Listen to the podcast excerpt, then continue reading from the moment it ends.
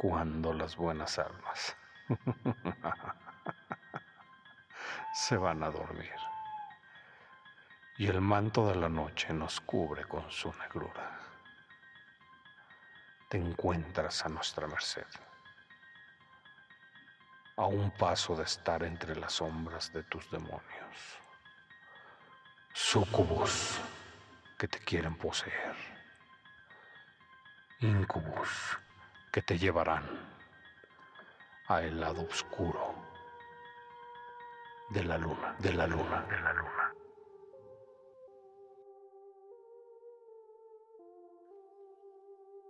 Cementerio.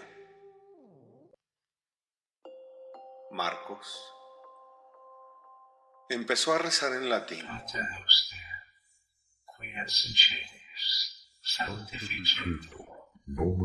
Para pedirle permiso a las almas que descansaban en paz y pasar a ser las respectivas rondas él y su compañero por los oscuros pabellones del cementerio municipal de Lurín. Ellos eran dos vigilantes nocturnos de aquel camposanto. Antes de iniciar la labor, bebieron café caliente y compartieron algunos panes. Luego, echaron a andar, alumbrándose con sus linternas. A estas horas de la medianoche, el susurro del viento parecían murmullos que salían de los nichos. Al cabo de media hora, comprobaron que todo estaba bien y regresaron a su punto de guardia. De pronto, apareció Luis, un tercer vigilante que de vez en cuando les mandaban de su unidad para apoyar a estos dos guardias. Platicaron un poco, pero las horas parecían no avanzar y el intenso frío de la madrugada calaba hasta los huesos. Para matar el aburrimiento, el vigilante que llegó por último propuso hacer un video casero de terror con su moderno teléfono. Jorge, ¿qué te parece si tú haces de personaje un muerto viviente y yo te filmo? Excelente idea, amigo. Pongamos manos a la obra. Marco, molesto, se interpuso. ¡Eh! Ustedes dos, respeten a las almas. No hagan eso. Ellos hicieron oídos sordos. Así, Jorge empezó a moverse como un zombi entre los nichos y daba gritos de terror. Después de 15 minutos, hicieron la película de sus vidas. Luis prometió a Jorge editar el video en su casa y después mostrárselo, y guardó su teléfono en su maleta. Al amanecer, los tres vigilantes del cementerio municipal de Lurí se retiraron a sus casas como si no hubiese pasado nada. Pero el arrepentimiento vendría después. Ese mismo día, por la noche, extrañamente, Luis no fue a trabajar al cementerio. Tampoco el día siguiente. Y así transcurrieron dos semanas de su ausencia.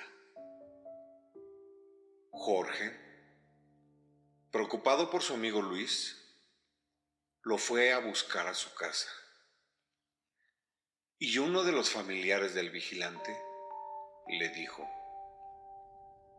Él se encuentra muy enfermo y nos ha encargado que no reciba a nadie. Le agradezco mucho su visita, pero váyase por favor. Jorge se dio media vuelta y ahora estaba más intrigado que nunca, con mil interrogantes en su cabeza. En realidad, Luis estaba secando, tendido en su cama. Se le veían los huesos. Era puro pellejo, nada más. Tenía un semblante pálido con los ojos hundidos. En ese estado crítico de salud, su madre al ver que los médicos no daban con su mal, contrató los servicios de un curandero para salvarle la vida. Y este hombre, después de oír lo que había hecho Luis en el cementerio, le dijo a ella, Si no quiere que se muera su hijo, eliminen ese video.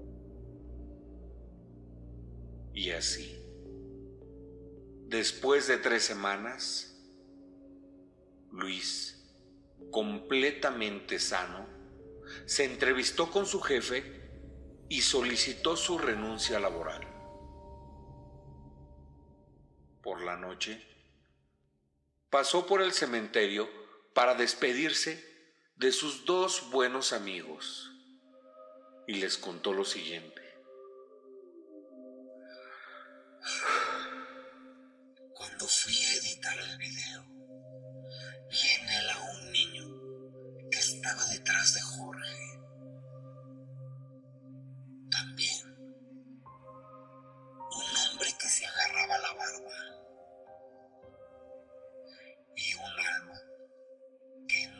Y salía de su nicho. Y así otros muertos más que nos miraban.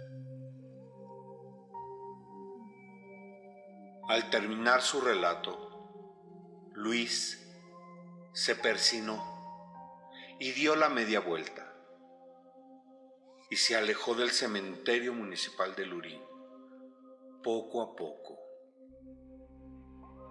sin voltear a mirar atrás. Jorge se quedó mudo, temblando de miedo. Solo la voz de Marco retumbó en la noche. Yo les advertí que con los muertos No se juega. Por esta noche he tomado lo necesario de ti. Ya puedes ir a descansar, que pronto te volverán a traer a el lado oscuro de la luna.